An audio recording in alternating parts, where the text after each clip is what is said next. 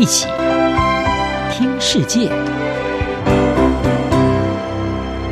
欢迎来到一起听世界，请听一下中央广播电台的国际专题报道。今天的国际专题要为您报道的是，堕胎权争议再起，成了美国未来选战的关键战场。美国德州在日前通过了一项名为《德州心跳法》的法案。主张怀孕六周之后的胚胎已经有了心跳，是一个生命，不能够进行堕胎。而过去类似的反堕胎法案都会遭到推翻。但是呢，和其他法案不同的是，这一次的德州心跳法，它罕见的不是由政府官员来执行禁令，而是开放让一般的民众可以对任何协助或者是教唆进行六周以上堕胎手术的人提出民事诉讼。而这个迂回的反堕胎规定，也让这项法案在法律程序上能够一路的过关。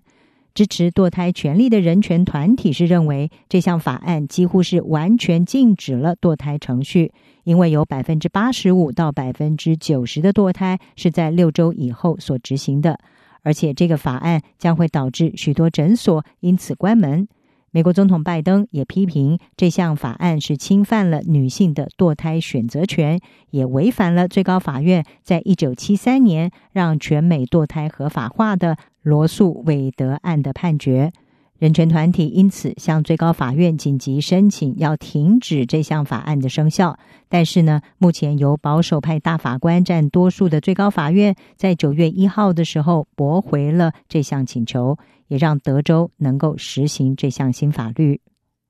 而在美国最高法院没有阻挡德州的这项反堕胎法案之后，民主党的候选人还有堕胎权的倡议者也开始感到有迫切的需要来向选民传递一项紧急的讯息，那就是未来的选举将会是对堕胎权的公投。事实上，在最高法院做出了这项裁决之后，在加州还有维吉尼亚州参加今年州长选举的民主党候选人，他们都警告，如果共和党对手胜选，将会禁止堕胎。不过，虽然民主党相当的担心最高法院可能会考虑对一九七三年的罗诉韦德案提出挑战，但是呢，民主党也希望。这个议题能够激起在郊区的一些温和派选民，还有女性选民，在非大选年的这个选举当中呢，能够出来投票，因为这些选举将会决定国会还有多个州议会主导权会落在谁家。除了德州之外，现在还有另外四个由共和党所主导的州议会已经通过了完全或者是几乎完全的禁止堕胎法案。共和党籍的佛罗里达州参议会的主席，他在日前就表示，他会试着要通过类似的禁令。维吉尼亚州的州长参选人，民主党籍的麦考夫，他在一场记者会上是表示，这应该是对美国所有州的一个警讯，也就是他们可能会走德州的路线。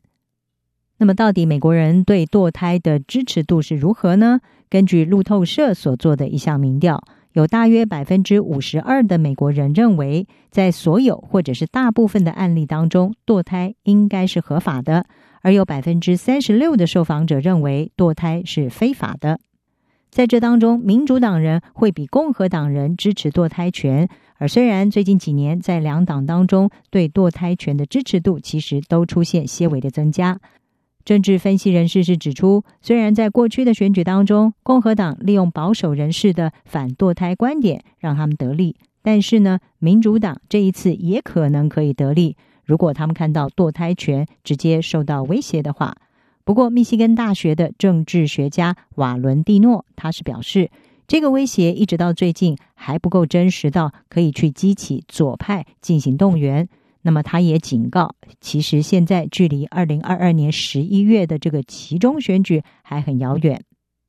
事实上，从今年九月份开始，一直到明年二零二二年底，美国选民将要选出三十八个州的州长，还有九十九个州议会当中有九十一个要进行改选。此外，国会的期中选举也将要决定到底会有民主党还是共和党掌握对参众两院的控制。